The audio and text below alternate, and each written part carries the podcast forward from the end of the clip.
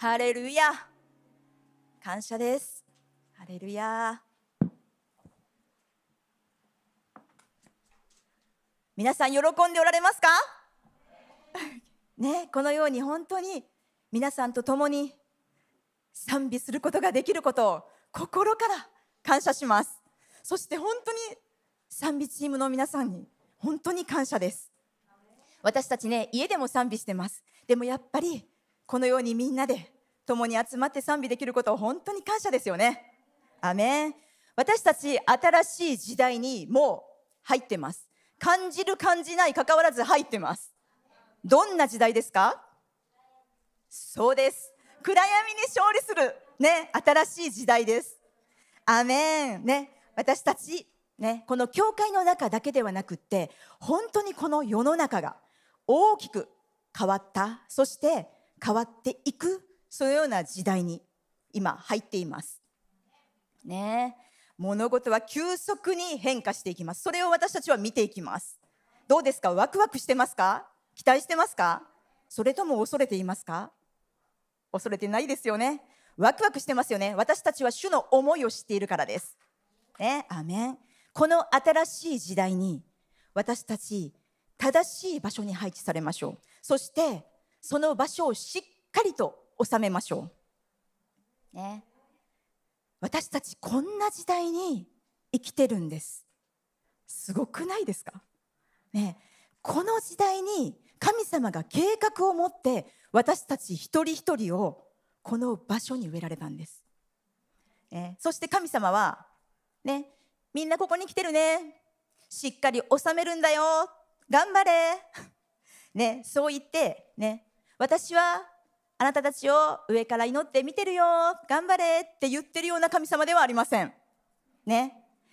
私と一緒に働きましょう。私と一緒に前進していくそのような人を主は今本当にかつてないほどに探しておられます。アメン。どうでしょう。正直ねこのコロナ禍でちょっと自粛期間が長かった。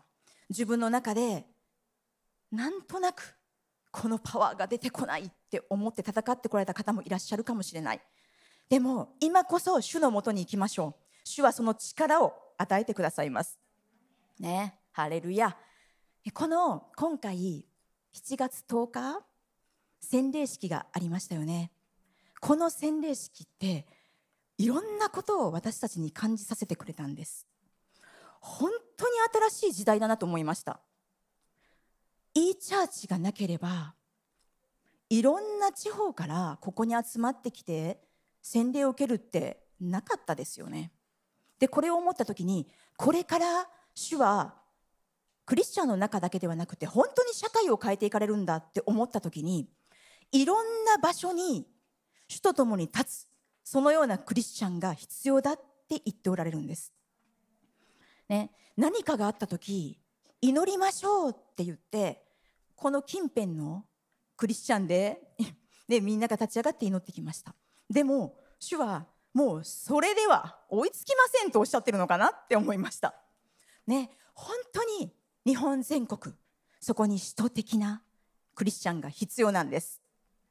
で私ねあの洗礼式ねズームで見られた方聞かれたかもしれないんですけどあの予言の時に第二歴代史の16の9があの予言するほんの少し前にうわってきたんですよ。であこの方に対して語るんだなって思って語りました。主はその恩命をもってあまねく全地を見渡しその心がご自分と全く一つになった、ね、その方たちに力を与えたいと思っておられるんですよね力を表したいと思っておられるんですで思ったんですよね。これはこの方だけの予言じゃないなって。本当に私たちは主の力を今受け取らないといけない時に来ています、ね、主の力表していきたいなら主の心を追い求めないといけない。主と心を一つにして、ね、私たちは主とパートナーとして、ね、主の働きを担っていく。ものとなりたいですよね。アメン。何を言ってもインパクトがないクリスチャンでなんていたくないですよね。ね、主が油注いで私たちの言葉を用いてくださる。そのようなものとして用いていただくために主と心を一つにしていきましょう。それを追い求めていきましょう。アメン。ね。なぜっていうとね。やっぱり収穫は多いが働き手は少ない、ね、主は今探しておられます。だからここにいますとね私たちは主に手を挙げましょう。そしてやっぱり新しい時代だなと思いました。この洗礼式で見ていました。ですごいなと思ったのが洗礼を受けたばっかりの方ですよ。受けたばっかりの方がもう主を知ってるんですよね。感じてるんです。そして何か話しても理解してるんですよ。すごいなこれって思いました。どういうことなのかというとやっぱり立ち上がってるんですよクリスチャンが。一人一人が立ち上がって自分のするべきことをして語ってるんです。時間をかけてその方たちを導いてそして主の弟子としてもうすでに前進しているんです。これって本当にこれからの鍵だなと思いました、ね、そして今主が呼び集められている方々がいらっしゃるんです、ね、どうしてこんなに心開いてるんだろうって思う方がもうそればもうそういう人たちばっかりだったんですね。でね、これだけ心を開くってすごいなって思った時にあでも主はきっと本当に探し求めてこられた。でも見つけることができなかった。心にぽっかりと穴が開いていた。何でこれを埋めればいいんだろうと思って探していた。そのような人を今私たちの周りに集められているんだと感じています。ね、ですから、ね、ジェイシー先生もねニューデイ始めましたよね。これは何かというと神様を知らない人たちに神様を知ってもらいたいそして主と出会った時にどんなに人生が変わるのかどんなに思いが変わるのかそれを本当にその喜びに満ちた、ね、そのような歩みに入っていってほしい、そのためにもそのようなことを行われたんだと思いますですから今本当に救いの時、ね、でも皆さんの力が必要だね主が求めておられます。ね、主に求められるってすごいですよね。ね、主が求めておられる。本当に感謝です。そして私たちは毎日、毎日主を選びましょう。主に従うことを選びましょう。主に喜ぶことを選びましょう。主を愛し、そして人々を愛する。そのような日々を私たち選んでいきましょう。アーメンですか？アーメン。ね、新しい時代、本当に私たち、新しいものを求めましょう。新しい目、新しい耳、新しい油注ぎ、そして新しい啓示。ね、そして祈りにおいてもそうです。新しくされましょう。ね、主との関係、また新しくされましょう。今日が新しい一日です。アメン、ハレルヤ。私たち主が行っていることを見て、主と共に前進していくんです。ね、ハレルヤ主が目覚めさせておられる、ね、その声を聞きましょう。で、ね、皆さん、ね、今日は英二先生もおっしゃいました予言で野田先生もおっしゃいましたアブナインの ね、日ですよね。今日。まさかこの日にメッセージですか？って感じだったんですけど、ね、まずアブの月。アブの月はシメオン部族の月ですよね。そして先週西岡先生もおっしゃいました。聞くということを意味します。聞く。でもこの聞くっていう言葉はヘブル語でシェマですが、ね、単に耳で聞くということではなく聞いたことに応答せよっていう意味があります、つまりどういうことか？聞き従えです、ね、私たちは主の語ったことにアーメンというだけではなく聞き従う応答していくというそのような月です今。いいですか、ね、ですから私たち聖書において聞くっていうところにもう少し、ね、目を開いていかないといけない。聞くってどういうことかというとすなわち主を愛することなんです。だって愛する人の言葉じゃなかったら誰が聞きますか？主を愛すること。そして主に愛するということはどういうことですか？その愛する人に従いたいということですよね。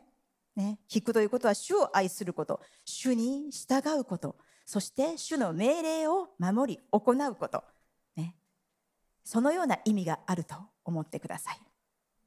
ね、だからね、今、これまで通りのやり方をしていてはだめだよって主が語っておられます。これまで通りの目で見ていてはいけないよ。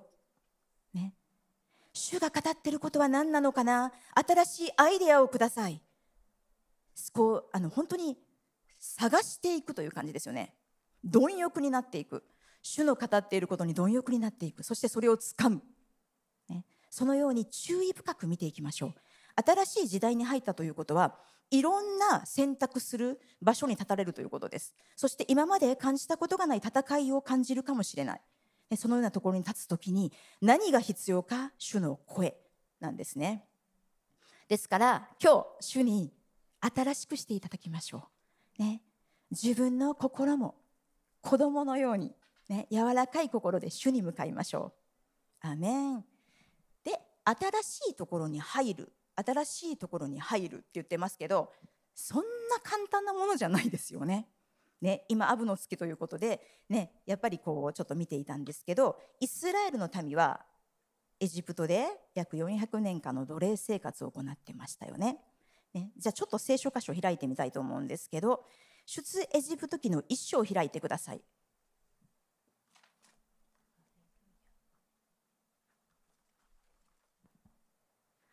出エジプト記の一章です。で13と14をみんなで読んでいきましょう。いいですか？出エジプト記の一章13と14です。はい、皆さんでお読みしましょう。はい。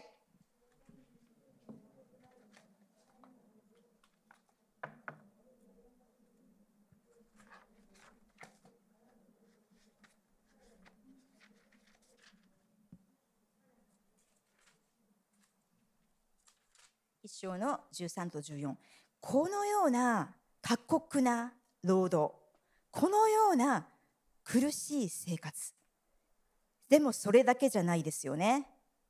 16節も一緒に読んでいきましょう。はい。彼は言った。ヘブル人の女の出産を助けるとき、海台の上を見て、もし男の子なら殺さなければならない。女の子なら生かしておけ。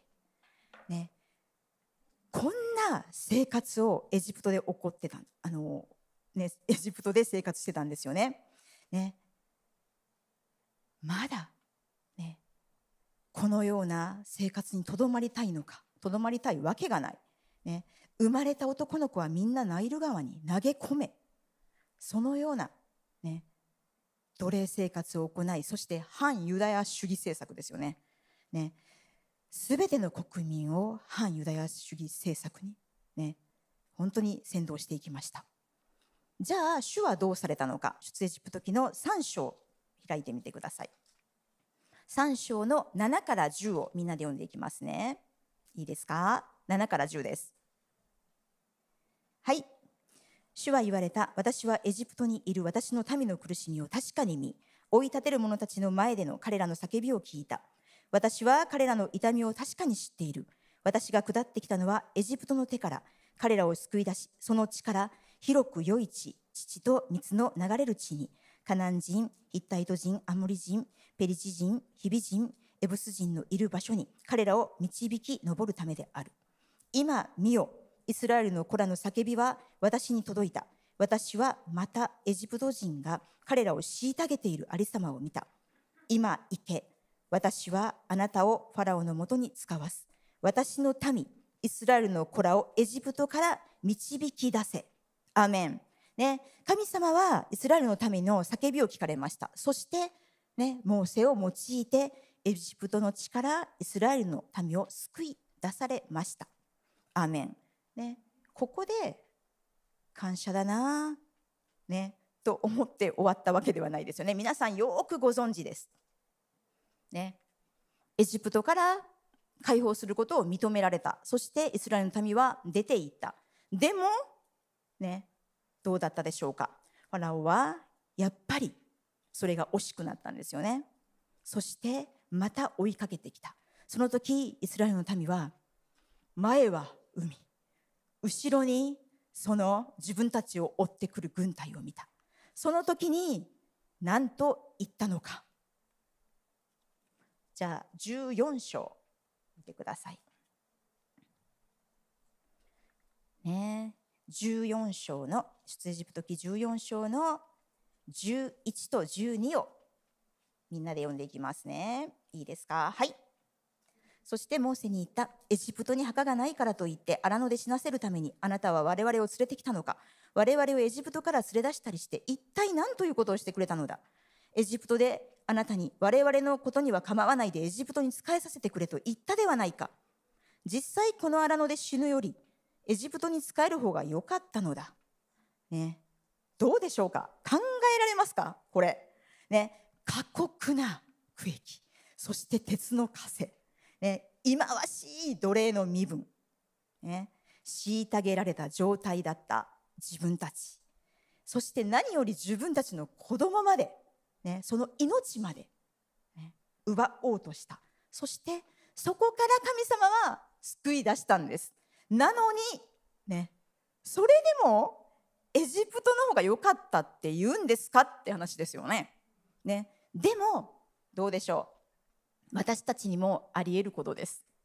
ねね私たち本当にいろんな問題に直面します。この世に生きている限り。ね、そして主に助けてください。もう本当にあなたしかもうこれを助けてくださる方はいないんですと祈ったこともあるんじゃないでしょうか。そして祈りに応えられて「ハレルヤ主よ素晴らしいですあなたはもう私は本当にあなたを信頼してあなたに人生を捧げていきます」って祈ったはずなのに当たり前になっちゃうんですよねそれが受けたもの、ね、当然になってまたうだうだうだうだ。ぐちぐちぐちぐち、ね、また同じような生活を繰り返してしまう、ね、このようなところ通ったことあるんじゃないかなと思います。いえ私はありませんという方だったらねいいんですけどそのような方もいらっしゃるかもしれない。じゃあなんでイスラエルの民は何か問題が起こった時にこうやって文句を言うことになったんでしょうか？ね。自分で決めてエジプトから出てきたわけじゃないっていうことかなとかいろいろちょっと考えてたんですね。ねみんなが行くから、ね、みんなが行くからただついてきただけ自分で決めて選んでついてきたわけじゃない。ね、ただコントロールですよねある意味。ね、これって奴隷のマインドセットですよね。ね。何にも変わってないんですよね。それって。思いは。ね、確かに場所は変わりました。そして信仰に本当に立ってる方々が周りにいるかもしれないけど自分自身はどうですか？っていう話です、ね、もう信仰に立ってる人たちの中にいれば安心じゃないですよね。ね。自分が決めて前進すると決める。なんかそのことをちょっと語られたんですね。でもそんな簡単じゃないんですよ。自分で決めるって。どうでしょう？特にコントロールの例にやられてる人ってコントロールされてることにも気づきません。そしてコントロールされてることに慣れてるから、ね、それの方が居心地がいいんですよ、ね、よく夫婦とかでもありますよね。何かを決めないといけない。その時に、ね、お父さん決めてよ、ねね、あなた決めてよ、ね、そして大体まあね多くの場合は奥さんがまあご主人に一致することが多いのかなとも思うんですけど、ね、でも明らかに間違ってるじゃんっていうことでも一致してる夫婦って結構いたりするんですよ。で実際えおかしいなと思って例えば聞くじゃないですかえそれって本当に思ってる？って聞くじゃないですかそしたら目合わせないんですよね。で突っ込んで ちょっとこういう性格なので突っ込んで聞くじゃないですか。えそれって本当に正しいと思ってる？って聞いた時にはぐらかすんですよ。っていうことはどういうことなの？そこでね、話し合いしたのかな？自分で本当にそれを選んだかな選んだのかな？って思うんです。でもこれって何で？ってなると責任転換するっていうことなんですよ。何か問題が起こった時にあなた決めたでしょ？あなた決めたでしょ？私決めてないもん。どうするの？どうするの？どうするの？ってね。私たちどうでしょうか？自分で祈って主から与えられてよしこれだって決めたなら失敗しても、はあ、失敗した。でも大丈夫。主がまたね違う扉を与えてくれる。大丈夫。また突き進んでいけますよね。そこで不平不満言うんじゃなくて次にじゃあどうやって主の御心を次やっていこうって自分でまた決めようと思いませんか？ね。日本人って結構ね子供の頃からどうでしょう？みんな一緒。それが正しいよってね。ちょっとこうあの言葉で言われなかったかもしれないけどそういう世界でしたよね。ちょっと個性が強い子ってえなんかちょっと問題児？みたいな感じで見られたりね。そして自分の意見をバンっていう人だとなんか我が強いんじゃないの？とかね、なんかちょっとわがままじゃないの？もっと他の人の意見聞いた方がいいんじゃないの？みたいな国民性じゃないですか？そして何より、ね、残念ですけど出る杭は打たれる、ね、そういう社会で生きてきました。だからつい意見聞かれても隣の人なんて言うのかな？ってちょっとこう周りを見てから答えるとか、ね、自分の意見をはっきり言えないっていう方も、まあ、今の世代ちょっと違うのかもしれませんけど多いんじゃないかなと思ったんです。そして相手の意見を尊重する。これが大人ですよってねなんか育てられたところがあります。これでもね本当にいいところもあると思うんですよ。いいところもあると思います。でもこれが行き過ぎるとどうなんだろうって話ですよね。これが行き過ぎれば私たちは地の塩になんてなれません。世の光なんてなれません。ね、だから私たちは本当に自分で主と共に時間を費やして自分で決めて立つ、ね、そのようなところ今本当に必要だなと感じています。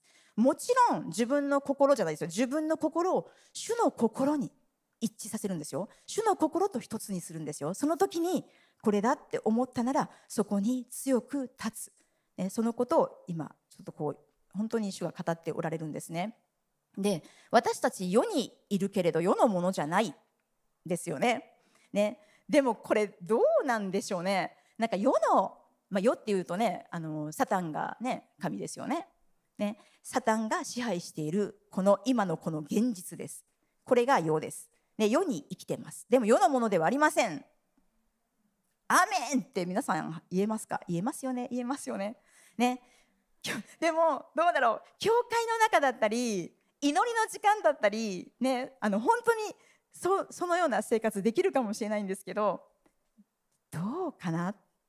例えば仕事場に行った、ね、職場の人たちと一緒にランチしていた、ね、良くない方向に話が行く。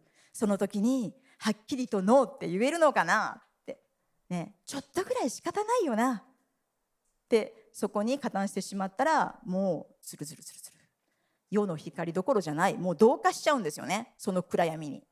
ね、そしてまた逆に言うと、ね、私そんな強さないからもう引っ込んでよ、ね、もう私ノンクリスチャンのところに行くのちょっと怖いからやめとこう。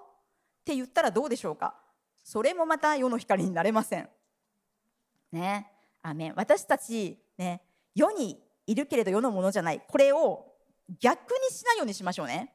世にいないクリスチャンだと何にも働きないですよね。世にいないクリスチャン。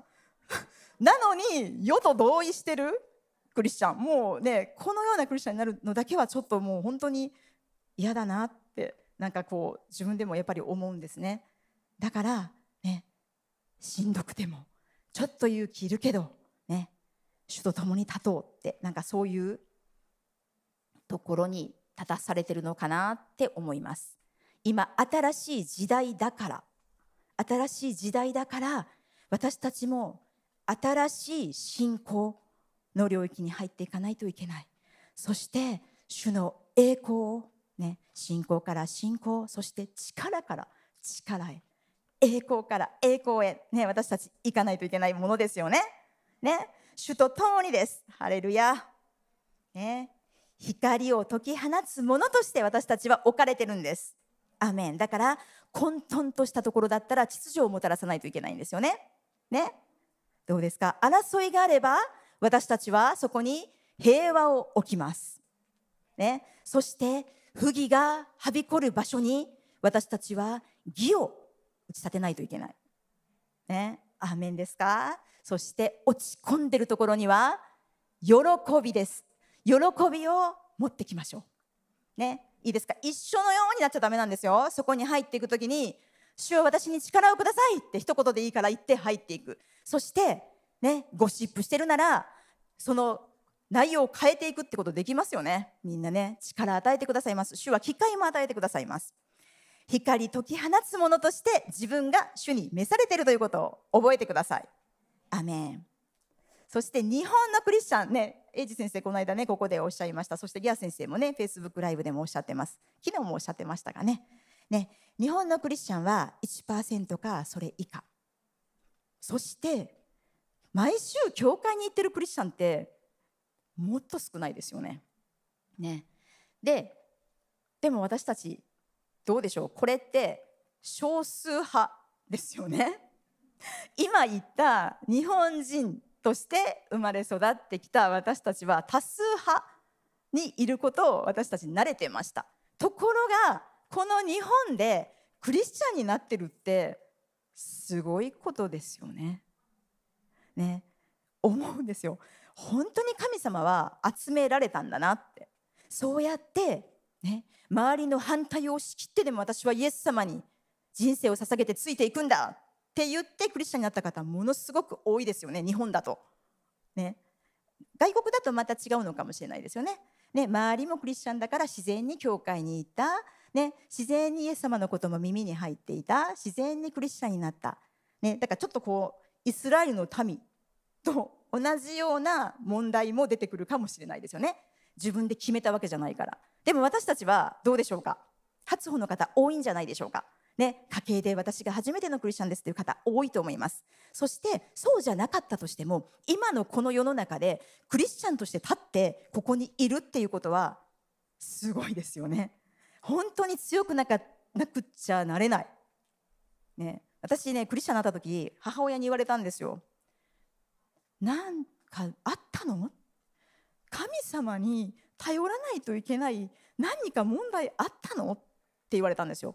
だから世の中の人ってクリスチャンっていうとそういうイメージなのかなって思ったんですけど私何にもなかったんですよ。そういうあの特にこれだからっていうのがなかったんですね。特にこの問題を助けてほしいから神様を探したっていう、ね、残念ながらそういう経験ではなかったんですけどでも親からそれを言われたんですよ。でもうお願いだからそれだけはやめて。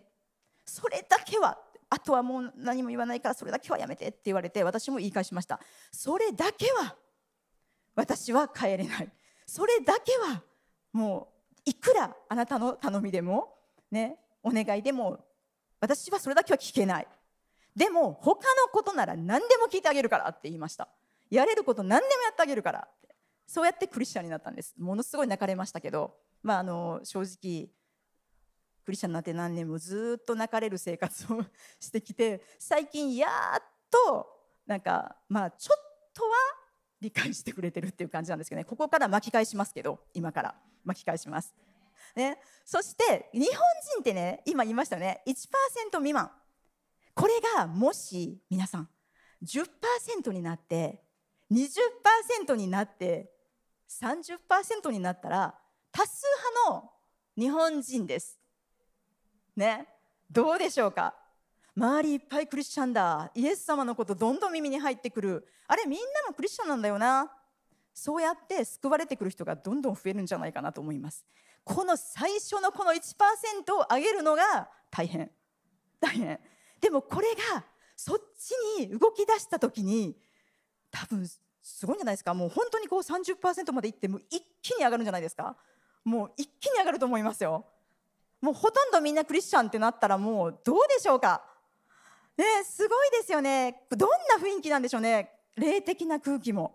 味わいたいですよね。みんなが祈って祈って祈ってなかなか難しいって思ってる人たちも意外に 簡単かもしれない、ね、本当に私たち今このように主にあって救い出された民。どれだけ主が計画を持っておられるかということをもう一回本当に一人一人すっごい神様に期待されてるんですよ。それを伝えたい。ね伝えたい。主の光を放ってほしい。何か違うって思ってもらってください。ね語る言葉変えていきましょう。ちょっとずつやりやすくなってきてませんか？自分の思いを語るのに。なんか少し前の時代ってもっと言えなかったっていう気がするんですよね。もっとみんなと同じこと言わないといけなかったような気もします。でも少しずつ自分の意見も言えるようなところに変わってきたんじゃないかなと思います、ね、だから敵がやった攻撃今回のコロコロナもそうですよね。でも主はそれを益として全然違うやり方をまた持ってきた。だって面白くないですか？友達が遠くにいるから伝道できないなって思ってた人いっぱいいるんじゃないですか？ね。近くにいれば伝えれるのに、ね、ところが今ズームシステムとかあるんですよね。ね、それで教えることができるんですよね。SNS で発信することもできる。本当に面白いやり方をされましたよね。ね皆さん本当に。ね 我らが保つくんだけじゃなくて。ね、山形でもそうなんですよ。山形で今回救われた人もずっと伝道してきて教えてでやっぱりこうね離れそうになってまた励まして祈ってそして弟子化していってるって素晴らしいですよね。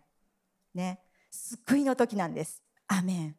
どうしましょう。なんか全然しようと思ってたメッセージじゃない方向に行ってます。どうしよう。本当にどうしよう。まあじゃあね。新しいところに入る。もうこれ多分戻れない。私メッセージしようと思ったところにもう戻れません。時間を見てると戻れません。どうしよう。ね。まあじゃあ新しいところに入ります。皆さん。ね？新しいところに入りましょう。ね？土地がありますよ。皆さん。ね？じゃああなたのために神様新しい土地用意してます。ね？でも考えてくださいね。その土地ってどんな土地でしょうか？きれいなもう水もあって、まあ、もちろんそれ水もあって本当に豊かな土地なんですよ。乳と水が流れる土地。でもそこには同じですよね。この聖書で見る。ね。同じように巨人がいるんです。いいですか？だから私たち多分チャーチオプレイズのメンバーになる時になんかサインするとこにもあったと思うんですけど戦いのメンタリティーは持ち続けないといけないんですよ。ね、ただ普通にぼーっと歩いてあ神様がくださった土地はい入ったじゃないんですよ。ね、そうじゃない、ね。私たちはそこで勝利しないといけないんです。特に入った時。新しいだから今新しい時代に入りましたよね。入った時に戦いが大きい。ね、そこで勝利していってそして本当に主からの良いものをいっぱい受けますよね。そしてまた新しいところに行きなさいと言われて行って戦って勝利してっていうもう私たちの人生本当にこの繰り返しなんですそして私たちはそれを勝利していくことによってますます主から信頼され大きなものを与えられるようになっていくんです。アメン。ね今まで同じこと語ってたのにな。何だろうどうして最近祈りめっちゃ聞かれるんだろうとかね経験していくそのようなところに入ってると思います。今祈りが聞かれる時。ね矢先生もおっしゃってましたね。良いものを期待しましょう。ね期待しましたか？今週どうあ先週どうでしたか？毎日毎日期待しましたか？ね良いものを経験した人ってあのね本当にこれって自分の心次第かもしれない。ちっちゃないいことをいいことだって思って感謝できるのかそれとも見過ごしちゃうのか、ね、だから私たち期待すればいいんですよね。良いことを神様は今日与えてくれる。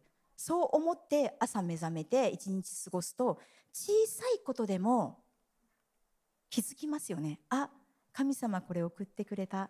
あ今私励まされた。ね。あ同じクリスチャンからこんな恵みの言葉もらった、ね、感謝だな。主ありがとうございます。って言うと神様はますます良いものを与えてくださいます。アメンアメン。ね。ね、祈り答えられますからね。感謝です、ね、私たちこのように新しいところに入っていくときに何が鍵となるのか。戦いに入っていくときに何が鍵となるのか。以前多分ここで予言もしたことあったと思うんですけど本当に主を知る主を知っているかどうかだと思います。これは2021年に入った時にものすごく私は主から強く語られたことだったんです、ね、主を知っていれば揺るがない。主を知っていれば勝利が見える、ね、主を信頼していれば私たちは恐れではなく期待を持って前進していくことができる。考え方見るものが全部違ってくるっていうことなんですね。で思ってたのがね。もうここ数週間ずっと勝利のマインドセット勝利のマインドセットって思ってたんですよ。もうこれ本当にねクリスチャンになって自分で一番変わったとこなんだろうって考えてたんです。このニューデイが始まって皆さんの証本当に素晴らしくてもうワクワク楽しみに見てるんですね。多分昨日はアップされてなかったように 私は思ったんですけどちょっとわからないんですけど。なんかねこれを見た時にあ自分の証で一番クリスチャンになった時に何が変わったのかなって思った時にこれ勝利のメンタリティだなって思いました。これでまた日本人やりがちだと思うんですけど期待して良くないことが起こったらこれだなって思ったことないです。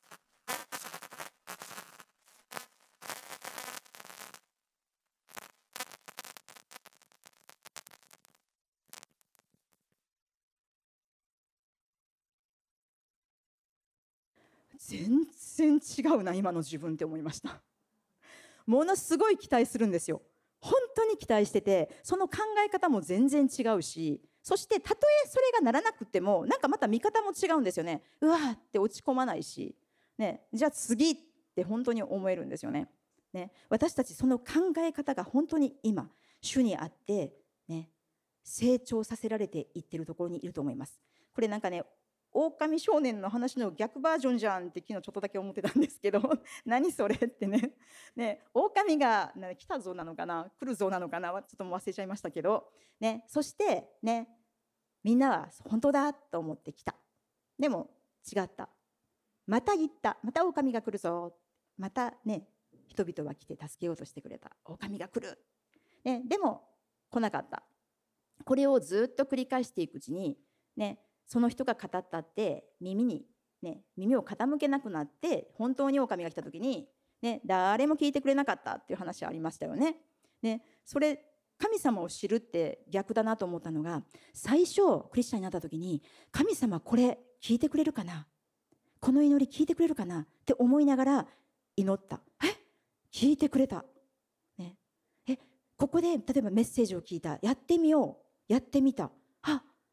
なんかこれまた神様聞いてくれたっていうのを繰り返して繰り返して繰り返していく時に神様ってこんなに本当に私たちのことを愛してくれて良いものを与えてくれて、ね、良くないものなんか与えるの神様じゃないんだっていうことを経験していきます。でそうするともう神様を信頼してるから恐れないんですよね揺らがないんですよね。ねなんか本当に主を経験していきましょう。ね、ただ聞くだけじゃなくって本当に知っていきましょう。ね、私だって例えばですよ英二先生のことを誰かが、まあ、あることないことをもし言ったとします。ね、こんなことしてたよって言われたとします。でも分かりますもんそれが嘘なのか本当なのか。ね、だから同じです。神様を知っていれば敵が語ってもあこれ絶対神様じゃないじゃんってこんなの神様言わないもんって分かりますよねそして主の道を歩んでいくことができます。アメン、アメン。ね。そして、ね、主を知る。我が魂を、主を褒めたたえよ。ね、主がよくしてくださったことを何一つ忘れるな。ね、覚えておきませんか皆さん。どうですか？ノートとか書いてますか？ね、祈ったことを、ね、成就したこと。書いてますか？ね、ぜひ本当にやってみてください。そして小さなことでも書いていってください。ね、振り返ってみた時にあ主はこれもね本当に与えてくれたな、ね、あこれも助けてくれたな、ね、なんて主は素晴らしい方なんだろうってね大きなものでもまた信頼することができるようになります。アメンアメン。ね。本当に全然違うメッセージしてるからちょっと どうしようって話になってるんですけどね。私が経験したこと。ね主を知る。主からしていただいたことを何一つ忘れずに思い起こした時。簡単に自分の中にあった神様が手放しなさいって言ったけれど持ってしまっていたもの。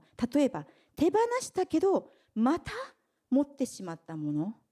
それを神様の良さを深く考えた時に本当に手放すことができたんですよ。しかも簡単だったんです。本当に。こんなによくしてくださった神様がねこれを手放しなさいと言ってる。主よ本当に簡単ですって言いました、ね、ごめんなさい、ね、こんなによくしてくださって私に。私が一体なんだこのちっぽけなものを。これをどうしてね繰り返し手放してはなんかまた握っちゃって思ってるんだと、ね、でも主の愛を深く知れば知るほど私たちは簡単に手放すことができるようになります。アメン。あの私たちのこの地上での命ってね。知れてますよね。ね。例えば80年もう少し生きて、まあ100、100, 歳としても100歳としても、ね、本自分の意思で選んで働ける期間とか考えるとね本当知れてるよなって思いますよね。でそれと同時にこの手放しなさいって言ってるものを握りしめていてそしてはい私たちはこの地上でのねこの体は死んでしまいました。と思った瞬間に天国に行くんですよね。その瞬間にですよ。ね。体の死を味わった時に天国に行きます。その時私たちがずっと握っていた良くないものって一瞬にしてなくなるんです。これ啓示で聞いてください。本当に。こんななくなるものを大切に持つのやめませんかって。本当に。なくなるんですよ。もう天国に行った瞬間ないんですよ。ずっと握りしめてた。例えば、ね、許せない思いだったりプライドだったり拒絶だったり傷ついた心本当に許せないって思ってたようなことがあったとしたらその感情は全部なくなるんです。でも神様に言われるんです。あなたこの時にねこれ手放さなかったよねって。そんなもったいない人生歩むのやめましょうよって。あのこれも本当に語られたんです。本当そうだよなって。ね。この地上でしか持たないようなこんな感情を持ってたって前に進めなくって思いだけじゃん後ろに引っ張られるものはもう今日断ち切りましょうよね本当に前を向かないとね前を向いて前進するときにね、今日、マサ先生も言ってくださいましたね。私たちが本当に召されているもの、それを目覚めさせないといけない。自分たちの計画はそこにあるんですよ。前にあるんです。こんなとこでとどまってる場合じゃないんです。前に進んで、ね、戦って勝利して戦って勝利して戦って勝利して、その主が与えられた人生に入っていくんです。アメン。アメン。ハレルヤ。ね、神様の約束を信じるのかそれとも敵の偽りを聞いてしまうのかハレルヤ、ね、主が与えようと思っておられる地、ね、これ、まあ、もう皆さん本当に読んでおられますよね。ね約束の地これは、ね、新明記の11章を開いてみましょうか。ハレルヤ新明記の11章。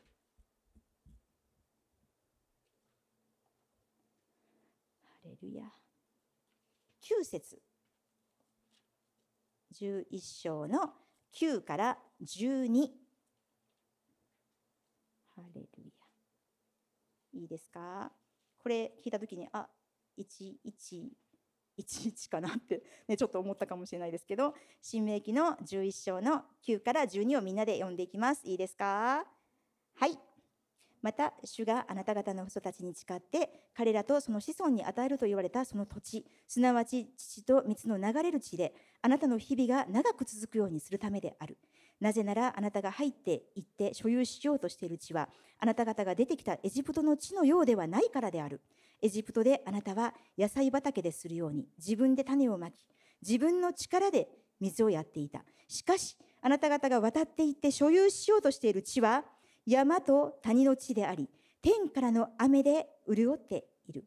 そこはあなたの神主が求められる地で年の初めから年の終わりまであなたの神主が絶えずその上に目をとどめておられる地である。アメン。これ野田先生がさっきね宣言してくれましたよね。主の目がねそこにあるんですよ。ねハレルヤ。自分で種をまいて自分で水をやっていたエジプトの地ではないんです。ね。本当にそこは豊かな地で、ね、主が働いてくださる。そのような約束の地に私たちもヨシュアとカレブの目をもらって入っていきましょう。アメン。ね、それは天井にあるすべての霊的祝福を持って私たちを祝福してくださるとある。そのような聖書箇所、ね、そういう場所だなって思いました。アメン。そして詩編23の1と2ですよね。私主は私の羊飼い。ね、私は乏しいことがありません。主は私を緑の牧場にふさせ、憩いの右輪に伴われます。こんな素晴らしい地が、ね、私たちにもあるんです。でも戦って勝利する。ね、そのことを覚えてください。そして、アブの、ね、今日9ですよね。昨日が8でした。ね、これね、えっとね、数記だったかな。この石膏が戻ってきてそしてその10人の石膏たちが否定的なことをね語った。口にした。その日がアブの8日です。そして、えーとね、民数記ですよね。民数記の14だったかな。ちょっと開いてみてくださいね。民数記の14だったかな。そう。そしてあと、ね、13の終わりからなんですけどそしてそのアブの8日目に、ね、一節ですね。14章の一節。いいですか？みんなで読んでいきましょう。はい。すると全回収は大声を上げて叫び民はその夜泣き明かした、ね、そして次の日アブ9アブの9ですね。そしてここにえっ、ー、とね2章と3章と4あごめんなさい えっと、14章の2、3、4をみんなで読んでいきましょう。いいですか？はい。イスラエルの子らは皆、モーセとアロンに不平を言った。全回収は彼らに言った。我々はエジプトの地で死んでいたらよかった。あるいはこの荒野で死んでいたらよかったのだ。なぜ主は我々をこの地に導いてきて、剣に倒れさせるようにされるのか。妻や子供はかすめ奪われてしまう。エジプトに帰る方が我々にとってよくはないか。そして互いに言った。さあ、我々は頭を一人立ててエジプトに帰ろうって言ったのがアブナインの日なんです。これ分かりますか？どういうことか？神様が与えると言った約束の地に対して呪ったんですよね。民は、イスラエルの民は呪いました。ね。そして、このアブナインの日にイスラエルにとって良くないことが起こってるんですよね。第一神殿、第二神殿の崩壊。ね。そしてその他にもいろんな良くないことがこのアブナインの日に起きています。ね。でも、ね、私たちは呪いから解放される民です。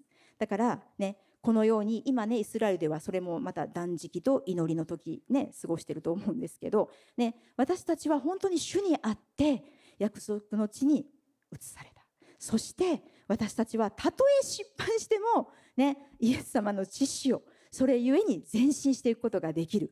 許しを受け取ることができる。なんて祝福なんだろうと思いませんか？なんていう恵みなんだろうってね。ね、だから私たち勇気を持って出ていきましょう。失敗しても主が私たちから離れることはありませんから、ね、もう私できないって言っても主はここにいてくれるんです、ね、本当に嬉しいですよね。主が離れない。何をしていても。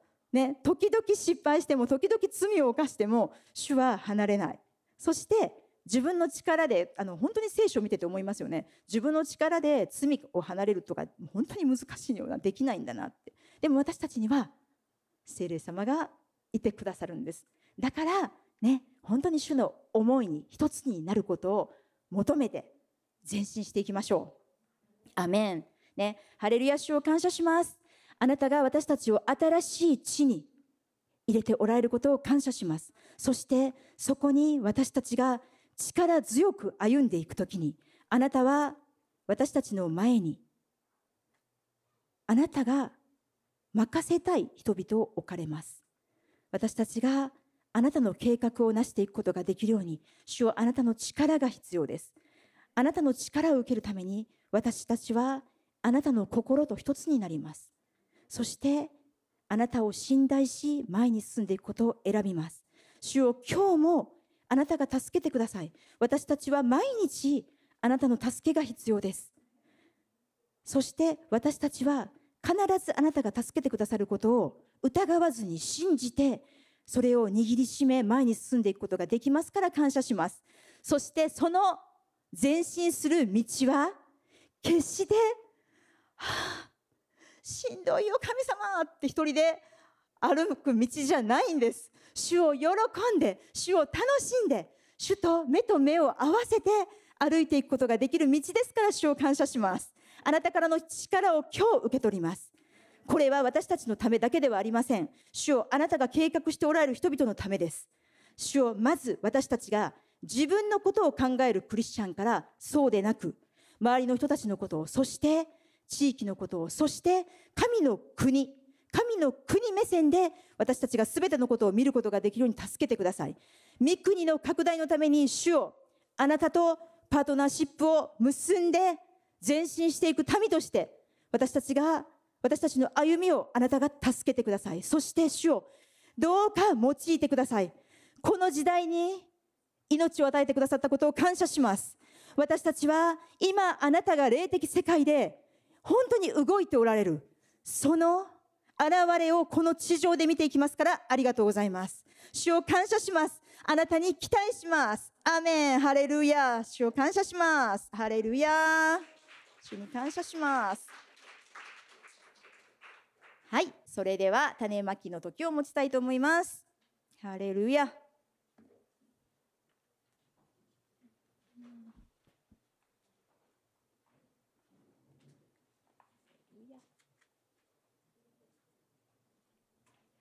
ハレルヤ、主を感謝します。ハレルヤ。本当にこの皆さんと集まって礼拝できるこの機会をね、心から感謝します。早くね、50%じゃなくて、早くみんなでね、集まって礼拝したいですよね。ね。アメン。ハレルヤ。じゃあ、用意できた方は立ち上がってください。あ、いいですね。新井さんと社員、2人で。ね、お清光を放て、私たちは光です。アメン。ハレルヤじゃあ準備できた方ははい手を掲げてください。主に献金を捧げてください。じゃあ祈ります。天のお父様感謝します。この11献金は主はあなたのものですからあなたにお返しします。そしてこの種をあなたが祝福してください。このお金に働くすべての呪いをイエス・キリストの皆によって縛り打ち砕きます。この呪いがなくなりそしてこのお金を今イエス・キリストの皆によって祝福します。あなたの国の、あなたの御国の拡大のためにどうか用いてください。そして私たちが喜んで豊かに捧げるときに、主をあなたが何倍にもして収穫させてくださることを期待します。私たち本当に100倍の収穫を期待します。素早い収穫を期待します。主を感謝します。私たち本当に心から主にこの献金を捧げます。ハレルヤ主を感謝します。じゃあ喜んで捧げましょう。Amen.